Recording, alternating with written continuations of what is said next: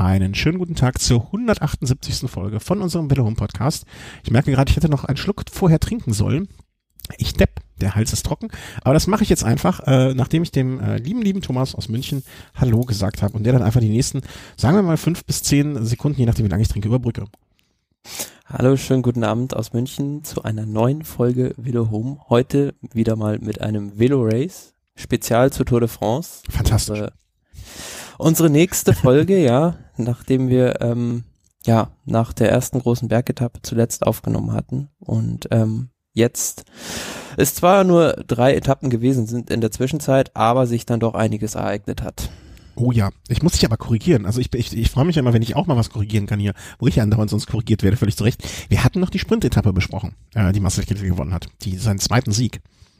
Genau, ja, aber da war ja erst eine Bergetappe dabei. Ja, okay, ja. Also Kittel hatte gewonnen ähm, und dann ging es weiter. Äh, Chris Froome, um mal sozusagen unseren, äh, wie soll man sagen, unseren Stand, wie er war, als wir uns äh, verabschiedet haben, ähm, war Froome vor äh, Gerard Thomas, Fabio Aru, Daniel Martin, Richie Port auf den ersten fünf und Marcel Kittel hat eine Sprintetappe gewonnen. Ging dann weiter ähm, von Tro äh, von Troyes nach Non-Saint-Georges Nuit Saint-Georges, ja. Nuit Saint-Georges. Ähm, Sprintetappe hatten wir vorher so ein bisschen angekündigt und hatten gesagt, hm, das wird's wohl. Und es war ähm, jetzt nicht groß überraschend, ist es zum Sprint gekommen. Ja, und auch nicht wirklich so überraschend. Äh, dritter Sieg von Kittel. Ja, aber es war knapp. Also äh, es war denke, sehr knapp, aber die die die knappste Entscheidung in der Geschichte einer Tour de France Etappe. Also ansonsten hätte man echt ja, das habe ich wieder früher, das habe ich nicht mitbekommen. Früher ähm, ich glaube 0,0003 Sekunden, also mit irgendwie vier Kommastellen hm. und ähm, vielleicht ja was waren das? Ein paar Millimeter, die aber auch nur mit irgendwie keine Ahnung ganz vielen Frames pro Sekunde von dieser Zielkamera eingefangen werden konnten und dabei war es, finde ich, immer noch nicht so eindeutig zu identifizieren. Und früher, ja, hat zum Beispiel Robert Förster gesagt oder geschrieben, ähm, wären da einfach zwei Fahrer als Sieger erklärt worden. Mhm. Aber ja, extrem bitter für den, für den Edwald Boasson Hagen in dem Fall, der da den kürzeren gegen Marcel Kittel gezogen hat. Ja, und ähm, man muss ja sagen, Boasson Hagen hätte ich also wenn du mich jetzt vorher gefragt hättest, wem von beiden hätte ich es mir gegönnt. Also Boston Hagen seit seiner Zeit bei Sky irgendwie nie, nie mehr, also er hat jetzt nicht mehr irgendein großes Ding. Ich hatte ihn, ich habe ihn immer so als Fahrer, ähm, so ein Fahrer, also wenn man sich genau anschaut, ne, zwei, 2011 äh, hat er mal zwei Tour-Etappen gewonnen, ähm, dann äh, bei der Eneco Tour 8, 9, 11 mal, äh, Tour of Britain, okay, Gesamtklassement, ähm, aber er war so ein Fahrer, der wirklich sein Hoch so Anfang der Zeit, äh, wie sagt man, Zehner Jahre, Ende, so, so zwischen 19, zwischen 2009 und 2011, 12, 13 hatte er so seine richtig gute Zeit. Und ähm, ja, ähnlich vielleicht wie Gerald Ziolek, der auch in jungen Jahren schon ganz große Erfolge gefeiert hat, aber daran dann ja bis auf seinen Sieg bei Mailand Sanremo 2013 nie so recht anknüpfen konnte. Wobei Edward Boasson Hagen hat ja auch jetzt in den letzten Jahren vor allem immer bei diesen, sage ich mal jetzt, arktischen Rennen, dieser Tour of Norway und dem Arctic Race of Norway hat er immer ganz stark aufgetrumpft. Aber es ist natürlich eine andere Liga, als jetzt irgendwo bei der Tour de France eine Etappe zu gewinnen. Genau. Ist auch irgendwo ein bisschen Heimspiel für ihn, ne? Als Norweger der Tor, äh, da, da oben. Und ähm, auch in den englischen Rennen, ne? Tour of Britain, äh, wie gesagt, ne, zweimal äh, schon gewonnen, 2009, 2015, ähm, auch so. Vielleicht liegt ihm das, äh, vielleicht liegt ihm das warme Wetter ja auch gar nicht so sehr. Ähm, aber ich habe so immer den Eindruck gehabt, nach seiner Zeit, also als er zu Sky gegangen ist, da ging's ab, da ging's eigentlich für ihn äh, ein bisschen bergab, was vielleicht auch der Tatsache geschuldet ist, dass er dort nicht den ähm, er hatte einfach nicht den Status Freiheiten hatte. dort, genau. als ähm, wie vorher bei HTC oder High Road und jetzt später auch wieder bei Dimension Data. Aber in dem Sprint muss man sagen, ähm, an dem Tag hat der Zug von Marcel Kittel dann endlich mal, sag ich mal, so einigermaßen funktioniert. Aber es war ein Rückenwindsprint und ähm, ja, da wäre einfach fast zu spät losgefahren. Es war erst rausgefahren und es hat auf den letzten Drücker dann noch geklappt mit dem dritten Etappensieg. Ja, also vielleicht äh, Vielleicht war, der, war dieser Rückenwind in, in dem Moment einfach für ihn äh, nicht sein Freund, sondern eher sein, äh, ich will nicht sagen sein Feind, aber kam ihm in, in seinem Timing zumindest nicht zugute.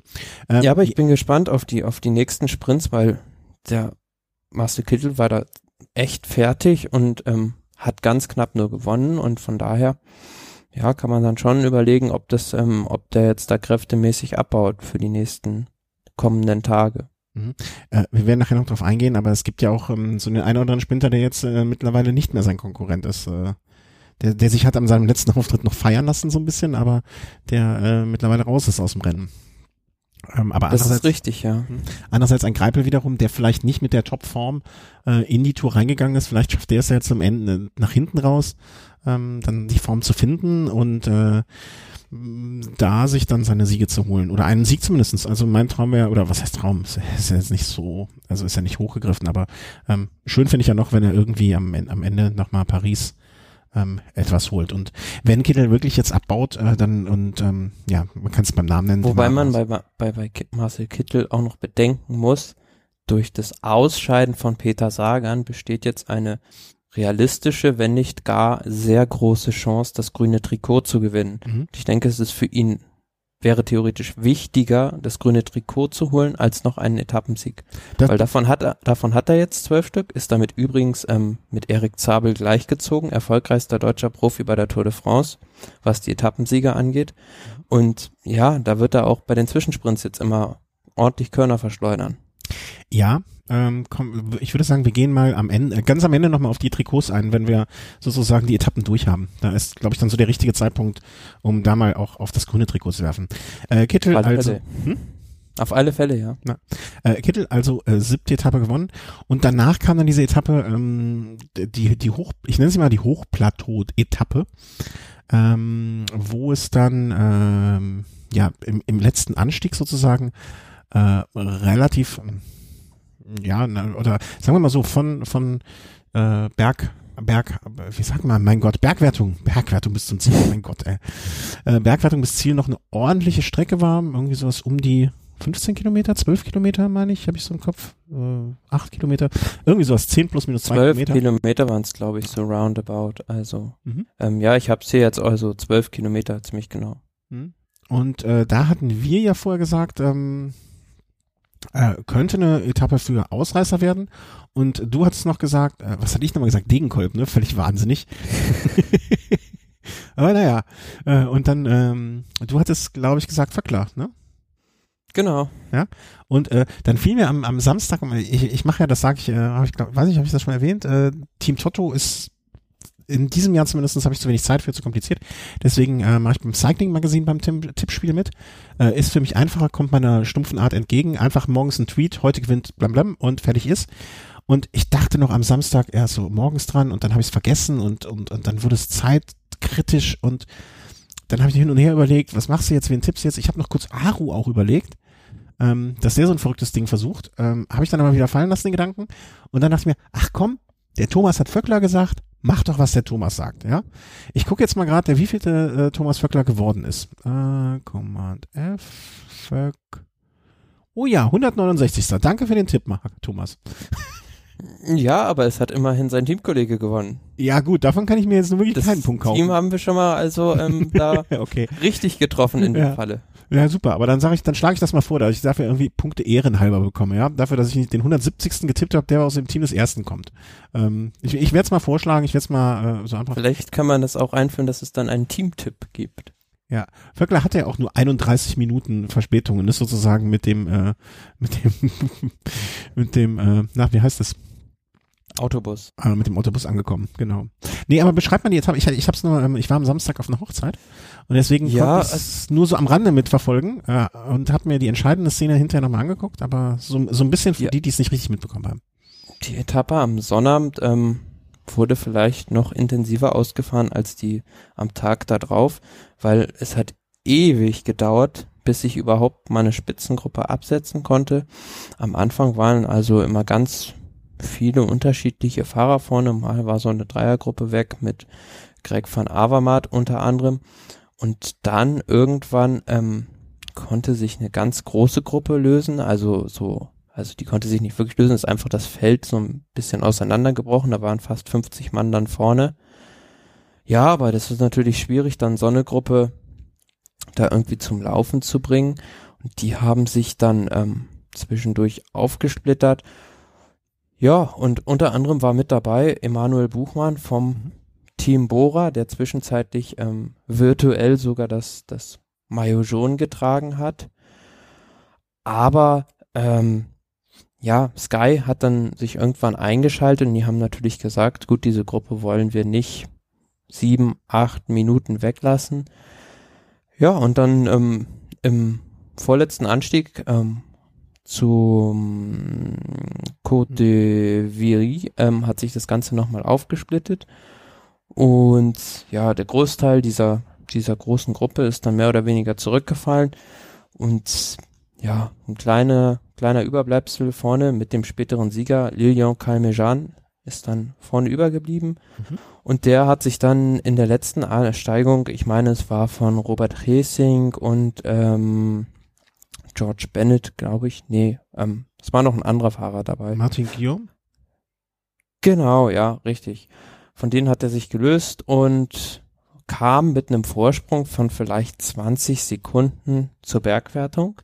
Mhm. Und danach war das Ding eigentlich schien so, als wäre es gelaufen gewesen, aber dann so sieben Kilometer vor dem Ziel hat man plötzlich gesehen, dass der da auf der Straße also Stehübungen quasi macht. Die Ursache dafür war ganz einfach, dass der Krämpfe hatte. Ja, genau. Und ähm, ja. musste, musste die dann rausdehnen und da dachte man vielleicht, ja gut, jetzt schnappt ihn da der Robert Kesing, aber keine Chance, der ist da nicht mehr rangekommen und ähm, der Kamejan hat es dann ins Ziel gerettet, aber man kann sich ja vorstellen, es ist eine ganz kritische Situation, wenn man selbst weiß, also wenn man schon mal beim Radfahren irgendwie einen Oberschenkelkrampf gehabt hat. A, ist es schwierig, den rauszudehnen. Ja. Und zweitens, wenn er wiederkommt und ähm, man dann wirklich weiter tritt, trotz dieser Schmerzen, es besteht ja immer die Gefahr, dass dann irgendwie der Muskel reißt. Mhm. Ja, und aber er hat es dann glücklicherweise für ihn ähm, irgendwie überstanden.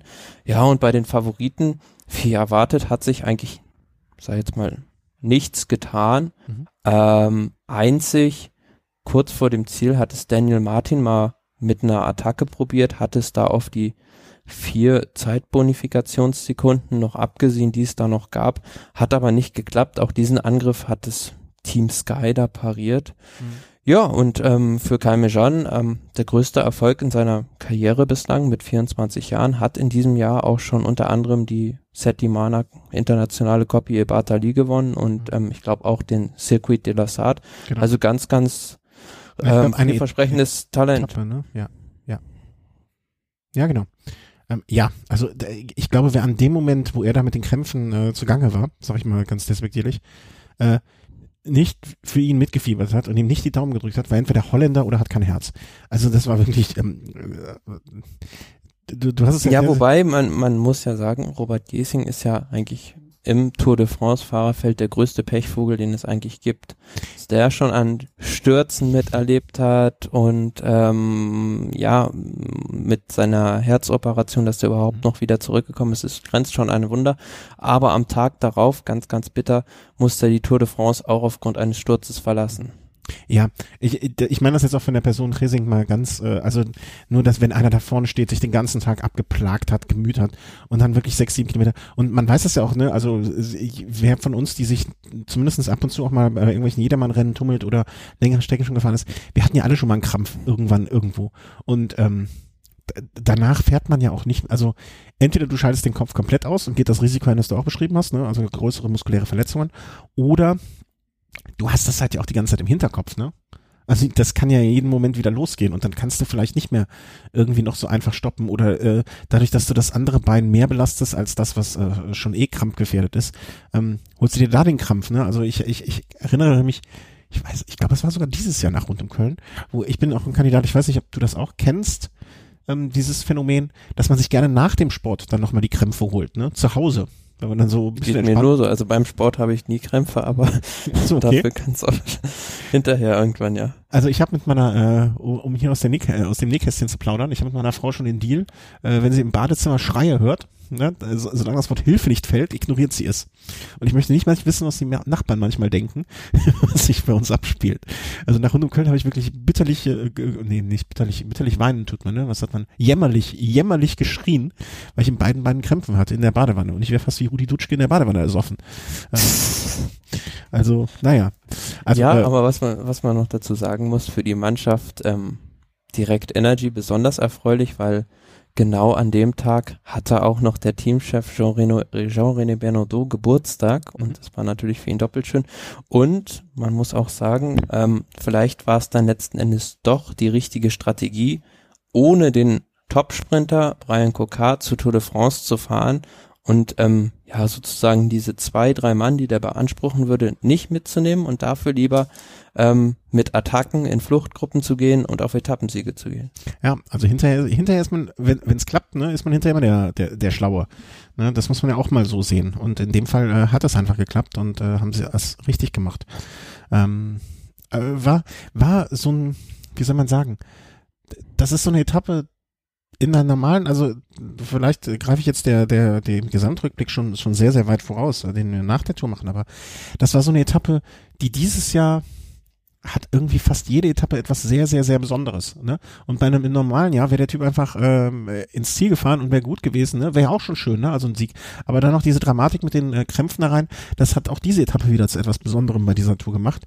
Ähm, wie es, wie gesagt, fast jede Etappe irgendetwas Besonderes hat. Äh, es kann nicht mal einfach eine Etappe so zu Ende gehen, hat man den Eindruck fast. Ne? Also entweder jetzt, um in unserem heutigen Blog zu sein, äh, Kittel so knapp, ähm, bei diesem äh, bei dieser Etappe die Krämpfe und äh, das, was gestern alles passiert ist, das, das reicht ja eigentlich für zwei bis drei Etappen an Sachen. Ja, schon. Aber ähm, man hätte natürlich auch auf dieser Etappe das Ganze etwas anders gestalten können oder kann mir vorstellen, dass da in der Nähe auch irgendwo ja einen anderen passablen Berg gibt, wo man da oben die Ankunft hätte machen können und dann hätte man vielleicht schon an diesem Tag zwischen den Klassementsfahrern so einige Attacken gesehen. Aber hat sich natürlich dann keiner aus der Deckung getraut, ähm, weil da oben dann noch diese zwölf Kilometer flach zu fahren waren. Mhm. Andererseits, ich, ich finde ja auch, also auch bei so einer Tour muss es ja auch die Tage geben für die, für die, äh, das, das Wort ist sehr martialisch, aber Nebenkriegsschauplätze oder die Seitenstränge oder die Nebenhandlungen, ne, und wo sich solche Fahrer dann auch mal ähm, äh, profilieren können oder zeigen können oder solche kleineren Teams die Möglichkeit haben, sich zu präsentieren.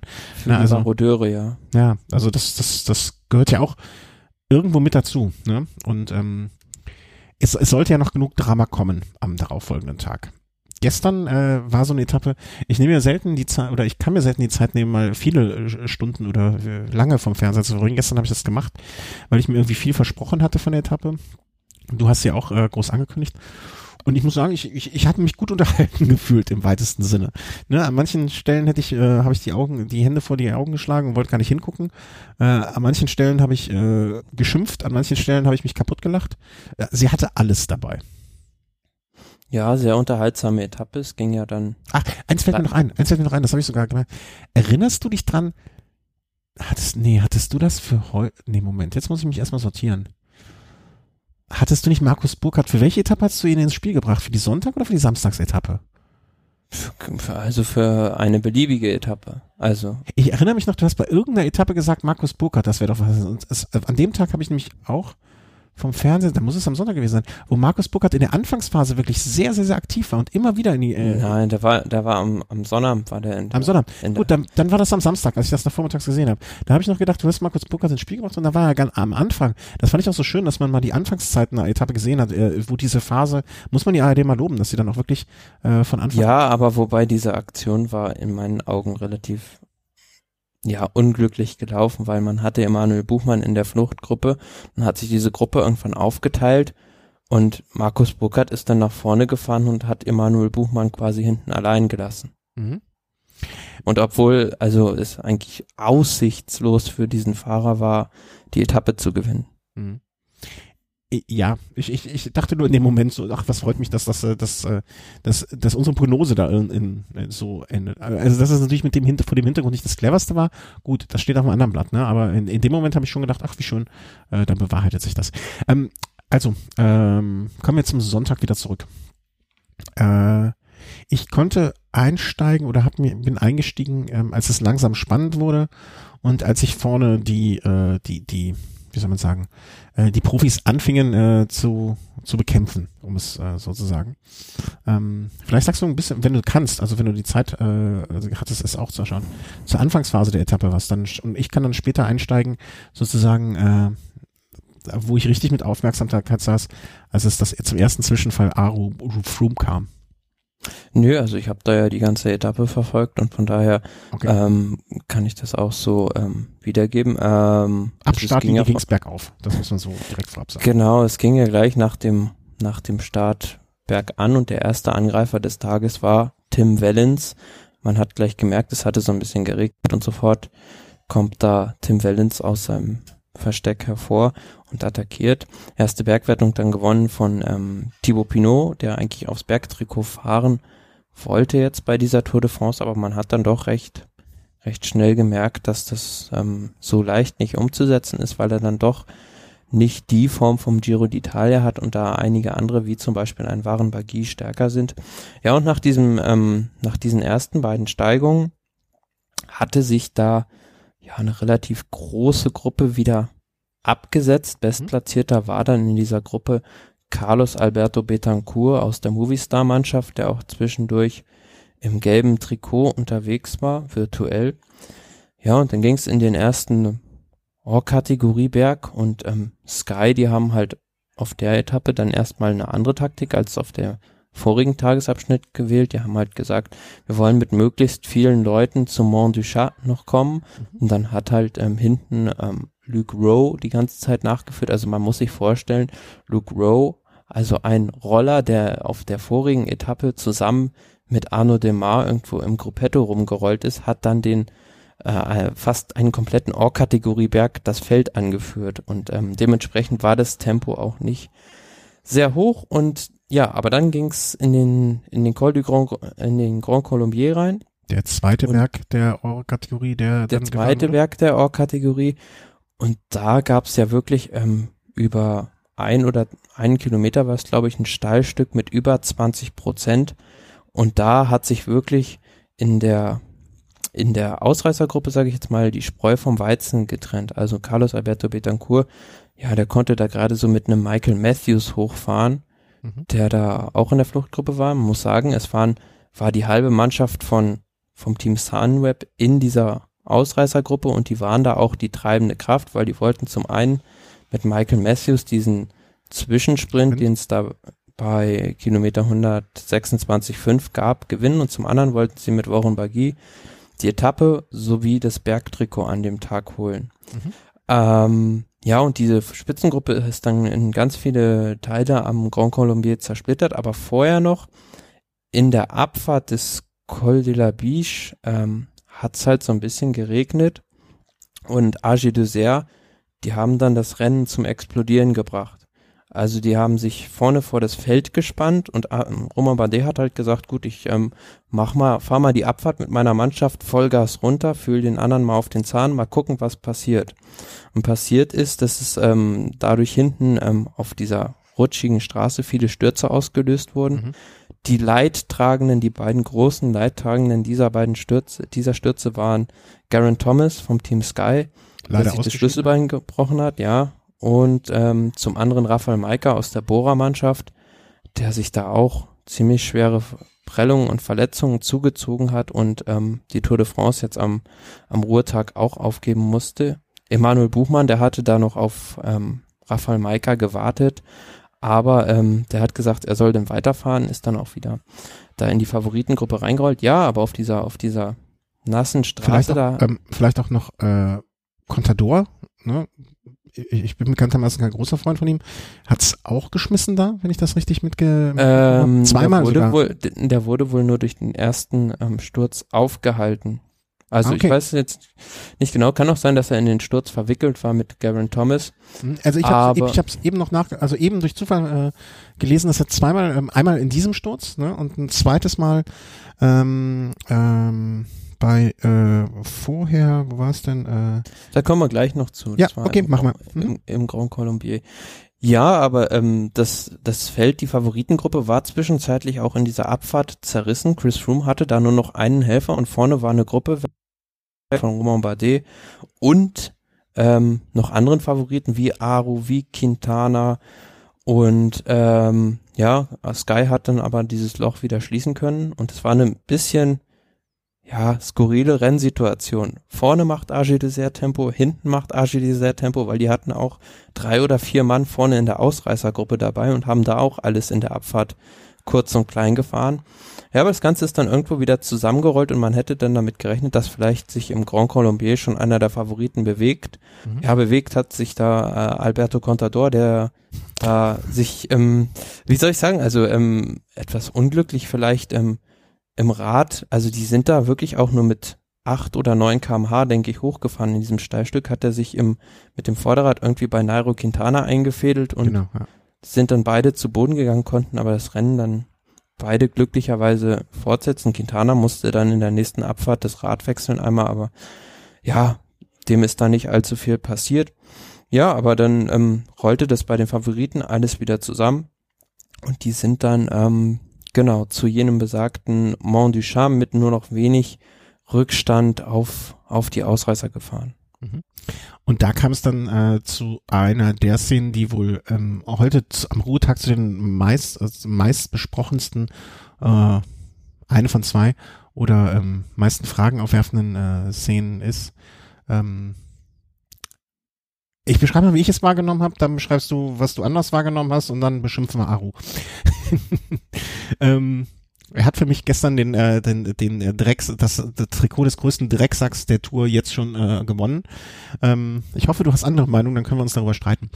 Ähm, also, sie fahren in einem, ähm, ähm in einem mittlerweile dezimierten Feld von, ich würde schätzen, waren es 20, 25 Fahrer vielleicht ähm, an etwa sechster, siebter, achter Position, so ein bisschen versteckt im Allganzen, ähm, Herr Chris Froome äh, erhebt den rechten Arm, ähm, um zu signalisieren, dass er offensichtlich oder an, anscheinend oder ein Problem hat. Und äh, in dem Moment ähm, wirklich, also fast, man, es sieht aus, als wenn er unter dem Arm durchfahren würde, fährt rechts, äh, zieht in der Mitte der Straße zwischen anderen Fahrern Aru vorbei, sprintet nach vorne und attackiert. Äh, Port, Quintana, ich glaube Vogelsang auch. Vogelsang führte, glaube ich, in dem Moment das Ganze an. Das, das, das, das Der war erst später rausgefahren. Ja? Ja. Ähm, wer führte denn das ganze Feld an? Ich weiß es nicht mehr. Kann ich nicht mehr Warum sagen. Bagi. Ja, okay. Ähm, und Aru attackiert. Also das ist die Quintessenz dieser Szene. Und ich habe direkt, also mit Schenkelklopfen, äh, schimpfenderweise da gesessen und habe mir gedacht, was für ein Drecksack. Und bin mittlerweile immer noch der, äh, also ich habe so viele Theorien, Meinungen und, und, und, und ähm, zu dieser Szene jetzt gelesen, gehört äh, und auch mir selber Gedanken gemacht. Und eigentlich bin ich immer noch der Überzeugung. Welche Meinung hast du? Dann übernehme ich mal nur die Diskussion wegen die andere. Ja gut, also dazu kann man ganz, ganz verschiedene Ansichten haben. Also, mhm. also das eine ist natürlich, es gibt diesen ungeschriebenen Kodex, der früher irgendwann mal gültig war, dass man einen Leader nicht attackiert, wenn er ein Problem hat. Also darüber haben wir jetzt auch schon beim Giro zum Beispiel gesprochen, ja. als da der Tom Dumoulin ähm, einem natürlichen Bedürfnis nachkommen musste. Aber für mich stellt sich die Frage, also ist die Frage noch viel größer als der, als der, dem sagen wir jetzt mal unsportlichen Verhalten von Aru. Was für ein Problem hatte Chris Froome da an seinem Fahrrad zu beheben? Das war für mich überhaupt nicht ersichtlich. Mhm. Warum, warum hat er das Fahrrad gewechselt? Und das erste, was Chris Froome macht, nachdem er das neue Fahrrad hat, äh, als sein Bild ist, fünf Sekunden drückt ja, er ja. erstmal auf seinem Computer rum. das und das ist für mich eigentlich, äh, das ähm, zerstört so mein, mein Bild des Radsports. Mhm. Ich, ich, in diesem Moment habe ich instinktiv auch gedacht, dass ähm, die Romantiker jetzt gerade zu Hause ein Rad schlagen äh, bei der Szene. Ja, aber das, das lenkt jetzt von der Frage ab, hat, also mehrere Fragen für mich. A, hat Aru, ich habe heute in einem Interview gelesen, oder in, in, in wurde er gefragt und er hat gesagt, er hat es in dem Moment nicht mitgekriegt. Und da frage ich mich, kann das wahr sein?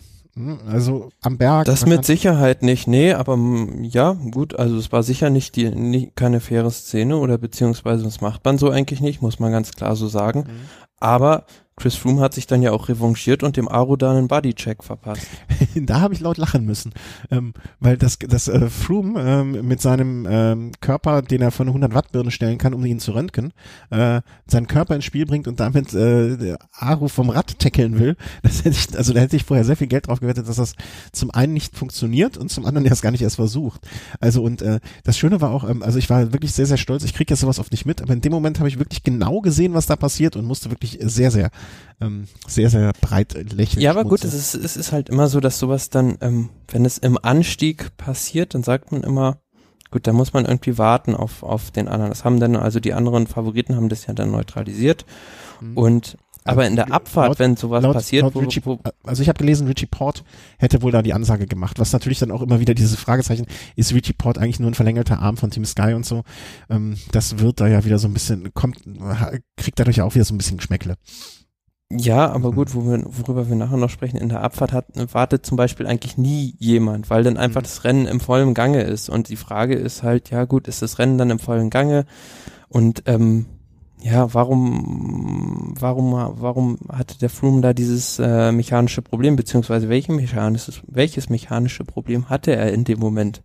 Also ich habe gestern ähm, irgendwo gehört, dass Chris Froome an an seinem Rad eine Übersetzung von 38 32 montieren lassen hat. Was, also ähm, in den 70er Jahren hätte man den dafür von jedem Rennen ausgeschlossen. Weil das ist absolut Wahnsinn für einen Profi, so eine, so eine kleine Übersetzung zu fahren.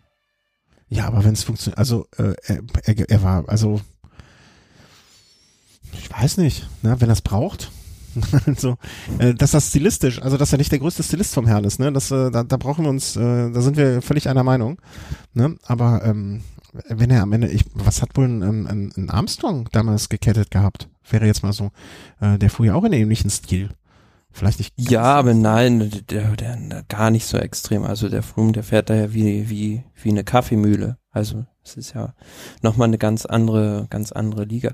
Ja, aber gut, um zurück zu dieser Szene nochmal zu. Er hat aber das Rad gewechselt, ne? Also äh, zumindestens welchen technischen Defekt er auch immer hatte. Ähm, er hat ja in dem Moment äh, anders, wenn er in dem Moment, wo er signalisiert hat, ich habe hier ein Problem, ich brauche ein neues Rad, war ihm ja noch nicht bewusst, dass Aro attackieren wird gehen wir, glaube ich, beide von aus. Ja, hat er ja auch selbst gesagt, er hat das gar nicht mitbekommen eigentlich, dass der genau. angegriffen genau. hat. Und ähm, er, war viel, er war viel mehr damit beschäftigt, ein neues Rad zu kriegen, weil man hat ja auch gesehen, ne, er hat sich nach hinten durchreichen lassen und dann kam ja erstmal das Auto von der Direktion, dann kam noch ähm, äh, ein anderes Auto komischerweise, irgendwie neutraler Materialwagen. Also er hat jetzt auch noch gewartet, bis er sein, bis er sein Rad hatte. Also das war jetzt auch vielleicht gar nicht die cleverste Situation. Also wenn es wenn er jetzt einen Platten hatte oder so, war er jetzt gezwungen, in dieser Situation aktiv zu werden. Ne? Aber wenn es mhm. nur ein mechanisches Problem war, dann hätte es vielleicht auch noch äh, einen Moment dauern können. Wir haben später gesehen, dass andere mit technischen Problemen eine Etappe gewinnen können.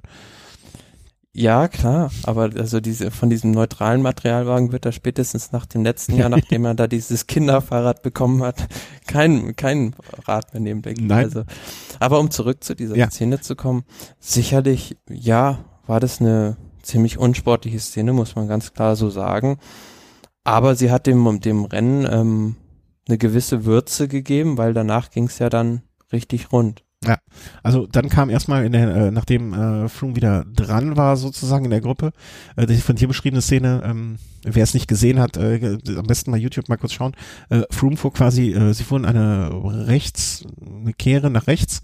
Äh, Froome fuhr zwei, drei relativ schnelle äh, Tritte war auf einmal in der Höhe von Aro und hat ihm bang einen mit dem rechten Ellenbogen so mitgegeben. Auch beide aber hinterher, beziehungsweise Aro hat, glaube ich, im Interview hinterher gesagt, äh, also eine ganz normale Rennszene, er hatte, äh, er hat sein Rad nicht richtig unter Kontrolle gehabt, musste sich abfangen, völlig okay. Ja, aber die, die Aussagen beider Fahrer sind auch etwas dadurch verfälscht, dadurch was, was halt später im Rennen noch passieren sollte. Ansonsten hätten genau. die, glaube ich, ganz andere Aussagen getroffen. Genau. Sie, aber, hm, mach weiter. Ja, aber, ähm, wie gesagt, deswegen ähm, muss man das alles ein bisschen mit Vorsicht genießen. Mhm. Äh, wenn es nicht so verlaufen wäre, sondern anders, dann wären vielleicht auch die Aussagen anders gewesen. Oder man kann auch sagen, beide wussten, dass sie sich jeweils in der äh, einen Szene nicht richtig verhalten haben und wollten deswegen nicht mit den Finger auf den anderen zeigen, weil äh, es wer selber Dreck am Stecken hat, sollte da mal ähm, den Ball flach halten sozusagen. Ähm, mach, machen wir mal weiter. Also äh, es, es gab danach so ein fröhliches Aussieben, würde ich fast sagen. Ne? Also langsam, aber sicher fielen viele ab. Ähm, und äh, die Gruppe wurde immer kleiner und kleiner. Ja gut, Chris Froome hat dann irgendwann selbst ähm, vielleicht mit ein bisschen Wut im Bauch da attackiert. Ja, hat einige da in Schwierigkeiten bringen können. Also der Alberto Contador, der ist vorher schon abgefallen. Dann ähm, Nairo Quintana konnte dann das Tempo bei der einen ähm, ja, Tempoverschärfung von Chris Froome auch nicht mehr mitfahren, hat man gesehen, hat dann Rückstand gekriegt. Ja, dranbleiben konnten dann eigentlich nur äh, Fabio Aro, Richie Port, Romain Bardet und ähm, Daniel Martin mhm. und Rigoberto Uran. Ja, und ähm, bis zum Gipfel ähm, hier, ähm, herrschte dann eigentlich ja weitestgehend Waffenstillstand. Also da hat keiner mehr irgendwie Wahrscheinlich, weil auch keiner mehr so ordentlich zusetzen konnte, da noch viel riskiert und hat sich dann nochmal rausgewagt. Ja, man hatte vielleicht auch, ich kann mir gut vorstellen, einen gewissen Respekt vor der Abfahrt, also keine Angst, aber Respekt und von dem so nach dem Motto, okay, jetzt vielleicht hier nochmal nicht, nicht mich komplett blau fahren, damit ich noch einigermaßen runterkomme und dann gucken, wie es unten weitergeht, ne? Ähm, und äh, dann kam die Szene, wo also zumindestens mir so ein bisschen der Atem stockte. Ich wollte die Wiederholung gar nicht mehr sehen und äh, dachte mir, wo, wo, wo. Also wir haben ja, wir haben ja beide noch gesagt in der Sendung vorher, hoffentlich geht das gut. Ne? Und dann kam noch die Nässe dazu. Du hattest, glaube ich, in irgendeinem Tweet oder irgendwas von dir gelesen. Äh, mein Gott, hoffentlich bei der Nässe geht das alles gut. Hoffentlich kommen alle runter. Ähm, das gibt ein Massaker bei, bei Regen und ähm, so traurig es ist, äh, wieder warst du der Prophet. Ähm, Richie Port hat's einfach erwischt. Ja, also ähm, lässt sich jetzt schwer irgendwie ähm, in der Nachbetrachtung auch analysieren, war es jetzt ein Fahrfehler, war es irgendwie, ähm, lag da irgendwie Split auf der Straße, ist jedenfalls hat eine Linkskurve ähm, auf der Innenbahn, zu weit auf der Innenbahn genommen, ist dann von der Straße abgekommen, einmal quer über die Straße rübergeschlittert, also sein Fahrrad war, also das ist auf der anderen Straßenseite gelandet und er selbst in einem Felsen. Mhm. Ähm, Daniel Martin ist dann noch drüber geflogen, der konnte nicht mehr ausweichen. Rigoberto Uran, der ist da gerade noch so davongekommen, genau gleich wie Romain Bardet. Chris Froome, der war vorne weg. Ja, und Richie Port, da musste dann die Tour de France ähm, da beenden und das waren wirklich ähm, ja doch ganz schreckliche Bilder und auch bange Minuten, weil man nicht wusste so recht, ähm, was ist da mit dem und ähm, hat sich zumindest gleich bewegt und es war auch gleich ein Arzt da. Das war recht gut. Und ähm, man muss auch so bedenken, diese Straße, da war vielleicht irgendwie drei, vier Meter breit und da mussten ja hinterher noch alle anderen, ähm, sage ich jetzt mal, 160 Fahrer vorbei und man musste diese Unfallstelle ja auch irgendwie absichern. Also da kann ich mir auch vorstellen, dass da wieder einige so ein bisschen aufgehalten wurden. Ja, total. Also das waren auch meine, also äh, zum Unfallhergang nochmal, was ich heute noch gelesen habe, ne, nur als Ergänzung vielleicht, ähm, ist wohl das Hinterrad äh, blockiert warum auch immer, ne, entweder äh, vielleicht zu stark gebremst und das Hinterrad ist äh, blockiert, deswegen ist er seitlich weggerutscht, dann in diesen Grünstreifen rein und dann war alles äh, verloren. Ähm, und das war sozusagen dann der Auslöser, warum das Hinterrad so, ne, Bremsfehler, Straße doch lesser als gedacht oder oder müßig darüber zu spekulieren.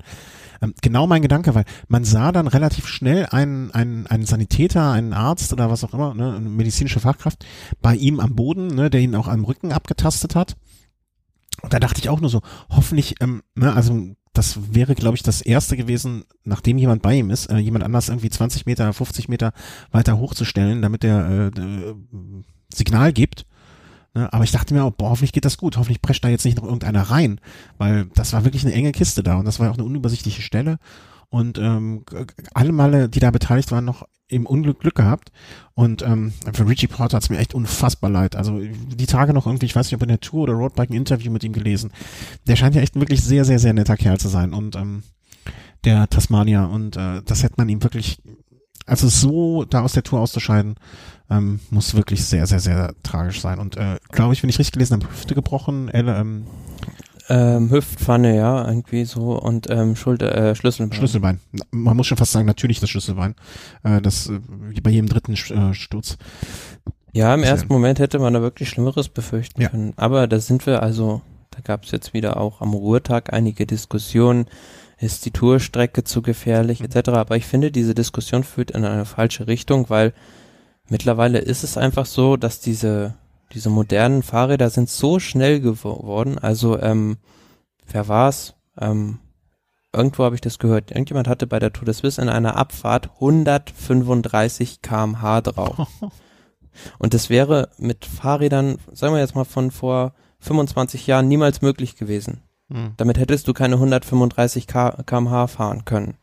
Und da sind wir wieder, also für mich führt die Diskussion dahin, dass das Material heute einfach so, ja, sag ich mal, ähm, schnell ist, mhm dass ähm, Geschwindigkeiten gefahren werden, die du gar nicht mehr handeln kannst. Ja. Also da reicht ein, wirklich einmal eine Millisekunde nicht aufpassen aus, um einen folgenschweren Unfall zu verursachen. Mhm. Und dieses Rad lässt sich halt einfach nur irgendwie schwer zurück zurückdrehen. Aber eigentlich da wäre es dann eigentlich gar nicht. irgendwo irgendwo wieder an der UCI, um das Ganze in ähm, gesunde Bahnen zu lenken. Mhm. Also ähm, mein Gedanke war gestern natürlich der erste, äh, warum muss, warum muss man ein, warum muss man noch diese, diese Abfahrt plus Ankunft hinten, ähm, warum muss man die fahren? Das Ergebnis beziehungsweise das, was dann noch gekommen ist, hat mich dann wiederum, habe ich gedacht, es wäre aber auch schade gewesen, das nicht so zu erleben. Ne? Also es hatte ja seinen gewissen Reiz auch. Und mit dem Reiz, ja, meine ich, nicht, mit dem Reiz meine ich nicht die Abfahrt, ne, da zu sitzen und deinen Fingernägel kauen, zu hoffen, dass alle gut durchkommen, äh, sondern äh, dass es danach gekommen ist. Mm, aber dann finde find ich einen interessanten Gedanken. Also das sagte ja auch äh, Carsten Miegels gestern in der Sendung, glaube ich. Ne? Also dass diese Fahrräder nichts mehr mit dem zu tun haben, äh, was vor längerer Zeit noch gefahren ist und vor allen Dingen auch, dass die, wenn er sieht, dass wie jeder Männer äh, bei den Rennen äh, auf den Rädern genauso sitzen und äh, Berge runterfahren, aber einfach und wenn die Profis nicht in der Lage sind, das zu handeln, die noch viel weniger, ähm, was ich einen sehr interessanten Gedanken war, also dass man sich nicht die Profis da als Vorbild nehmen soll. Auf keinen ähm, Fall. Äh, kann ich nur unterstreichen. Aber wie würdest du denn, also mal abgesehen, wenn wir sagen, an der Streckenführung können wir nichts ändern. Und ich glaube, ähm, der, der so ein bisschen die Forderung, äh, beim Zeitfahren, wir müssen mehr Heuballen und, und also sozusagen die Strecke entschärfen. Ne? Das wäre, es gab ja auch vor Jahren mal beim Giro, die, wie war es, die eine Strecke, wo man äh, Fangnetze, mh, hm, weil es so gefährlich war, aufstellen wollte. Das ist ja, mal abgesehen von dem logistischen Aufwand, die Strecke in der Art und Weise zu sichern, das ist einfach meiner Meinung nach nicht handelbar. Ne? Du kannst nicht bei so einer Abfahrt, wie viele Kilometer waren das gestern? Ich schätze mal fünf, sechs, sieben. Ähm, da kannst du nicht die komplette Strecke Wie viele absichern. Kilometer? Es waren äh, 13 Kilometer. Ja, äh, 5, 6, 7 mal 2. nee, aber du kannst ja nicht die ganze Strecke mit Heulbeinen sichern, ne? Dann komme ich mir langsam vor. Nein, das, das führt ja auch in, in die völlig falsche Richtung. Also ich glaube 1974 war das bei der Tour, als ähm, glaube ich Merckx seine letzte Tour gewann, ähm, hat man diesen Mont du Chat ja auch schon befahren. Mhm. Und ich denke, es war, also wenn es nicht die gleiche Abfahrt war, aber es war wahrscheinlich dann ähnlich schwer die Abfahrt und von daher ist man damals da auch schon runtergekommen mit, mit anderem Material. Ja, also du kannst nicht die ganze Strecke ab, absichern. Mhm. Aber wie willst du die Fahrräder langsamer machen? Also meine erste Ja, du kannst du du kannst halt also ich also bin schon eigentlich seit Jahren dafür, dass man ähm, kein Team individuelles Material mehr, sondern zentrales Material vom Veranstalter zur Verfügung stellt. Mhm. Jeder hat die gleiche Ausrüstung. Ja, aber das ich glaube, das wird aus dem Grund nicht funktionieren, da sich dann natürlich alle, äh, wie soll man sagen, alle Radhersteller, alle Bekleidungshersteller, alle, ähm, alle zurückziehen. Ähm, aus dem einfachen Grund, da sie nicht mehr als Sponsor dann da aktiv sind. Ne? Also ein Canyon Specialized oder äh, Ja gut, du kannst ja trotzdem deinen ähm, Aufkleber draufkleben, aber du musst halt dieses Material so verblompen und solche, ähm, also bestimmte Auflagen daran äh, ähm, wie soll man sagen, ähm, da bestimmte Auflagen ähm, den, den, den Herstellern auferlegen, dass du zum Beispiel, ähm, ja, also ich wäre auch zum Beispiel dafür, ähm, solche gefährlichen Abfahrten mit, mit äh, klassischen Aluminiumfelgen zu fahren. Das wäre mhm. für mich auch, vor allem, ähm, wo wir dann auch wieder bei der Diskussion sind, Scheibenbremsen oder nicht. Ähm, bei Regen sowas mit diesen Carbonfelgen zu fahren, also das wäre ganz, hätte ganz, ganz böse geendet. Mhm. Weil das einfach so in der Vergangenheit sich gezeigt hat, dass das unberechenbar ist. Mhm. Und ja, da ist die Scheibenbremse ja wirklich ein Vorteil. Ja, ab, absolut. Also ich, mein erster Gedanke war jetzt, okay, wie kriegst du jetzt am einfachsten und schnellsten die Räder langsamer? Ne? Also äh, dein Gedanke jetzt äh, einfach, ne, wir machen eine ganz klassische, ein ganz klassisches Laufrad, was das Rad nicht schneller macht, ne? Also kein Aero-Laufrad oder sonst was. Ähm, ja, oder einfach auch breitere, ne, also breitere Reifen, ne? Sollen sie auch alle mit 30 Millimeter Reifen fahren. Genau, warum Ja. nicht? Ja, das, Ja, äh, aber da werden lieber irgendwie ja, drei Minuten oder was es dann bringt, wenn ich mit den 23 Millimeter Pneus fahre, anstatt mit äh, 28 Millimeter Pneus. Das wird dann ähm, dem vorgezogen äh, der, der Gesundheit der Fahrer. Das ist irgendwo nicht, für mich nicht richtig. Mhm. Ja, und dann soll man einfach auch die Etappe 10 Kilometer kürzer machen oder 20 Kilometer kürzer wieder. Ne, dann dann äh, äh, ist es vom Zeit, vom, vom Übertragung der Fernseher, äh, Fernseh, für die Fernsehzuschauer genauso und es macht ja für uns keinen Unterschied, ob die da mit 100 runterfahren oder mit 80. Ja, also das. Nein, überhaupt nicht. Und ähm, es zeigt sich ja dann, wenn du jetzt auch, ähm, sage ich mal, ähm, äh, simpleres Material hast, zeigt sich ja immer noch der Unterschied zwischen einem guten Abfahrer und einem nicht so guten Abfahrer. Ja, natürlich. Und es gibt ja, also man darf ja auch den, den guten Abfahrern jetzt nicht den, den Vorteil nehmen, dass sie da irgendwo ihre Stärken auch in der Rundfahrt ausspielen können. Das muss, sollte schon sein, aber das wird sich auch so herauskristallisieren, wenn man dann mit anderem Material unterwegs ist. Ja, ja, die die Alternative wäre halt, dass man sagt, okay, ich zeite jetzt die Abfahrt nicht, ne? Also ich nehme von, äh, die Zeit wird hinterher herausgerechnet zum in irgendeiner Form oder oder man fährt oben, äh, man hat, äh, weiß nicht, also weiß nicht, wie das logistisch funktionieren sollte, ne? Aber von der Idee her, okay, ihr habt jetzt eine Viertelstunde für da runterzufahren, ne? Wie ihr die nutzt, ob ihr jetzt oben Vollgas runterfahrt und unten dann 20 Minuten, äh, 10 Minuten Pause macht oder wie auch immer, euer Bier, ne? Aber das könnte man ja auch so eine Art von Modell, aber das wäre auch logistisch überhaupt nicht ähm, zu lösen. Nur Ja, aber das ist ja, also dann, dann würdest du ja wieder den Wettbewerb verfälschen. Ja, ja, genau, das meine ich ja, ne? Dass, dass äh, dann lieber äh, alle das gleiche Material und äh, schwerer Genau. oder ja, also es ist wirklich eine Krux, weil man möchte den Fahrern ja auch wirklich nur, äh, also man möchte ja nicht, dass irgendeiner wegen einer solchen Geschichte rausfällt, weil ich Ja, aber das ist, das, äh, für mich ist immer so, also äh, auch die Hersteller, also die werden da wahrscheinlich schimpfen, wenn ich sowas sage. Für mich kommt es immer so, hat es so ein Beigeschmäckler. Dieses ganze Material, was die Profis da fahren, ist für mich alles nicht ausgereift, weil wenn ich sehe, wie viele Defekte es da gibt, wo und wie Rahmen brechen teilweise, also es ist ja mitunter Vogelwild. Mhm. Ja. Also vielleicht sollten wir da mal irgendwie nochmal uns so einem Thema ganz gezielt widmen im, im Ja, aber da sollte sich auch mal jeder, also jener Hobbyfahrer eigentlich so ein bisschen hinterfragen und mal gucken, mit welchem Material er da unterwegs ist, weil das ist ja auch teilweise, ähm, sieht man auch Leute äh, herumfahren, die ihr Material gar nicht handeln können. Ja, ich bin gespannt. Also in, äh, in gut zwei Wochen ist da wieder Rad am Ring. Da, da, da, da fahre ja auch ich mit fast 100 den Berg runter ähm, und äh, krieg dann immer Muffen zu Fuchsröhre, Hause. ja. Hm? Die Fuchsröhre. Ähm, aber da, das ist definitiv immer wieder so ein Anlass darüber nachzudenken und ähm, äh, ich kann jeden jedermann verstehen, der das bestmögliche Material haben will oder der glaubt äh, oder oder das für ihn best ne? Ich glaube anders, man muss glaube ich immer darüber nachdenken, was ist das bestmögliche Material für mich in dieser Situation bei dieser Veranstaltung. Ähm, das scheint mir so das Entscheidende zu sein. Und ähm, wenn jemand äh, mit, einem, mit einer Carbonfelge gut umgehen kann, dann soll er das ruhig fahren. Man muss dann halt vielleicht auch ab und zu mal überlegen, was ist jetzt für diese Situation das Richtige. Ne? Wenn ich bei einem Rennen wie, äh, sagen wir mal, was fällt mir ein? Also so ein Ötztaler ne, mit vier Pässen und schweren äh, würde ich vielleicht auch den leichteren Laufradsatz mit dem besseren Bremsperformance, also eine Aluflanke vorziehen gegenüber einem Hochprofil. Wenn ich jetzt ein Rennen fahren würde wie Hamburg, wo es größtenteils flach ist, keine schlimmen Strecken, da, dass da jemand mit einem äh, mit einem äh, Carbon-Laufradsatz äh, unterwegs ist mit Hochprofil, kann ich dann eher verstehen. Ne? Also dass man da so ein bisschen drauf das Material nicht benutzt um des Materials wegen, sondern Hängt aber natürlich auch immer von den Witterungsbedingungen ab. Also ich bin da erstaunt, dass es auf, ja, sag ich mal jetzt großen Bergetappen in den letzten Jahren auch kein Teamchef da mal auf die Idee gekommen ist. Gut, ich setze jetzt mal auf einer, auf einer Regenbergetappe jetzt bewusst so auf klassische Aluminiumfelgen zum Beispiel, um da in den Abfahrten gegenüber den anderen dann einen kleinen Vorteil zu haben. Also es hat so eigentlich keiner bislang gemacht. ja, wird vielleicht mal Zeit. Warten wir mal ab. Vielleicht sollten wir mal anrufen. Äh, jemanden, der sich damit auskennt. Aber auch hier muss ich wieder sagen, die UCI ist wie Luft in dieser Situation. Ja. Da würde ich, also die sagt nichts dazu. Weder was Positives noch was Negatives. Und die lässt, überlässt so den ganzen Teams, überlässt die ganzen Teams mehr oder weniger dem Schicksal der Veranstalter. Mhm.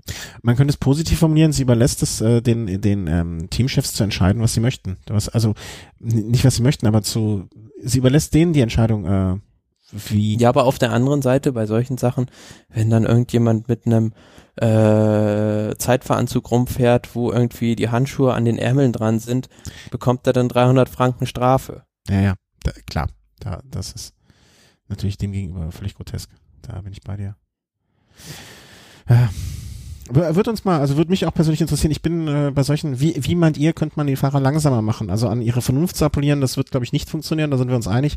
Äh, man könnte jedem ein kleines Segelchen hinten an den, an den Sattel schnallen noch, ne? so, so ein, wie sagt man, so ein Fallschirm.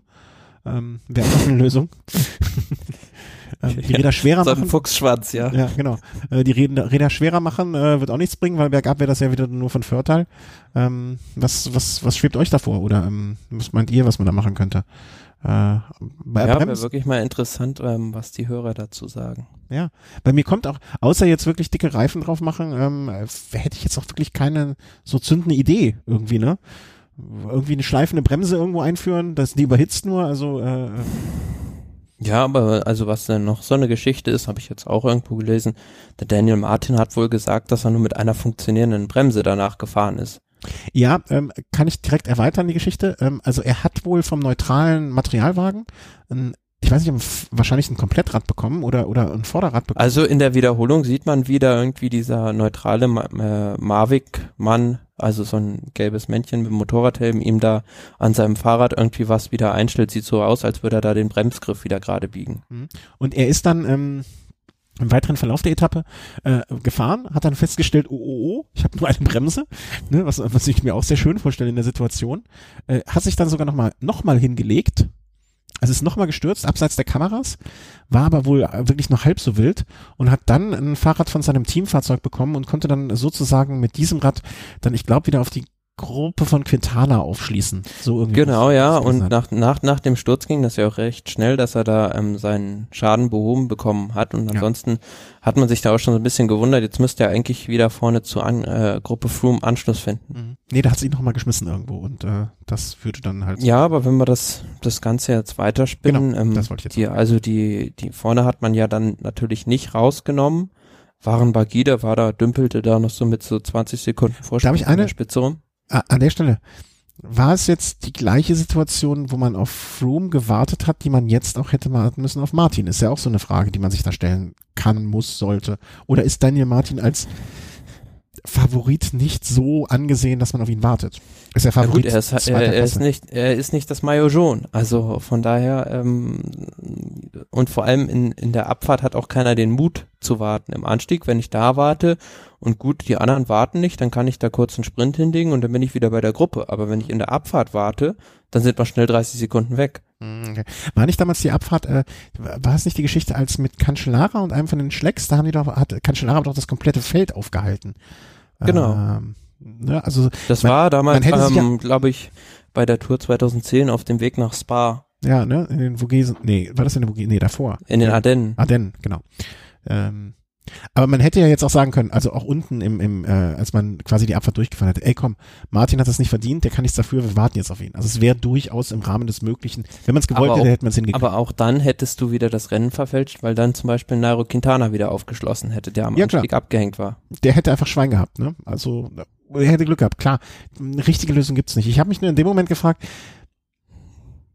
ich, dieses, es gilt ja für mich so, so zumindest in meinem Verständnis, gilt ja die Regel nicht nur, man wartet auf das gelbe Trikot, wenn es Probleme hat, sondern man wartet grundsätzlich auf einen Mitkonkur äh, auf einen Mitfavoriten, ähm, der ein Problem hat. Das war auch damals die Diskussion Schleck, Anni Schleck und Contador. Da war Anni Schleck ja gut, nicht. Äh, äh, streng genommen ist das nur eine moralische Frage, weil ja, im Reglement klar. ist es ja nicht verankert. Also ja, ja, rein, rein rechtlich gesehen, also das hat jetzt zum Beispiel auch der habe ich ganz äh, heute jetzt wieder gelesen, der Angelo Somignan, ehemaliger Giro-Direktor, gesagt, ja, alles, was im Reglement nicht verboten ist, ist erlaubt. Ja, das ist halt die Frage, ja. ähm, ob man dann auf diese Art und Weise den, den, den Wettbewerb gewinnen will. Genau. Ne? Und da wiederum dann die moralische Frage, bloß weil Froome jetzt in Gelb ist und äh, wenn jetzt angenommen ähm, Gerard Thomas wäre noch in Gelb gewesen und Froome wäre nicht wegen Gelb gewesen, Gelb, dann hätte äh, Froome ein Problem gehabt, hätte man dann attackieren dürfen und Froome hätte es, ne, dann, dann würde das ja auch bedeuten, dass ich als in der, in der Konsequenz würde es ja auch bedeuten, dass ich als Mitfavorit eigentlich so früh wie möglich das gelbe Trikot haben will, vergessend, dass ich, äh, dass mein Team dann mehr arbeiten muss, um diesen Schutz zu genießen. Und so habe ich das, so von meinem Verständnis her ist es eher so, dass man sagt, okay, die, wir haben hier einen Kreis von Favoriten, wo der anfängt und wo der endet, lassen wir mal außen vor. Aber dieser Kreis von Favoriten ist sozusagen durch ihr Favoritendasein geschützt. Und wenn die ein Problem haben, dann attackieren die anderen nicht. So damals auch die Contador-Schleck-Geschichte so ein bisschen. So. Und wenn ich das so sehe, dann hätte man, dann ist halt nur die Frage gewesen, ähm, ist Daniel Martin jetzt einer von denen, die man dazu zählt, ja, also die deswegen auch diesem Schutz unterliegen, dann wäre es meiner Meinung nach sehr falsch gewesen, ähm, da zu attackieren. Oder ist Daniel Martin einer, der nur so einer von mehreren ist und deswegen nicht diesen Schutz genießt? Das nur mal so in den Raum geworfen, die Frage, ne? Weil ich, ich finde, die kann man stellen an dieser, in diesem Moment. Muss man aber. Ja.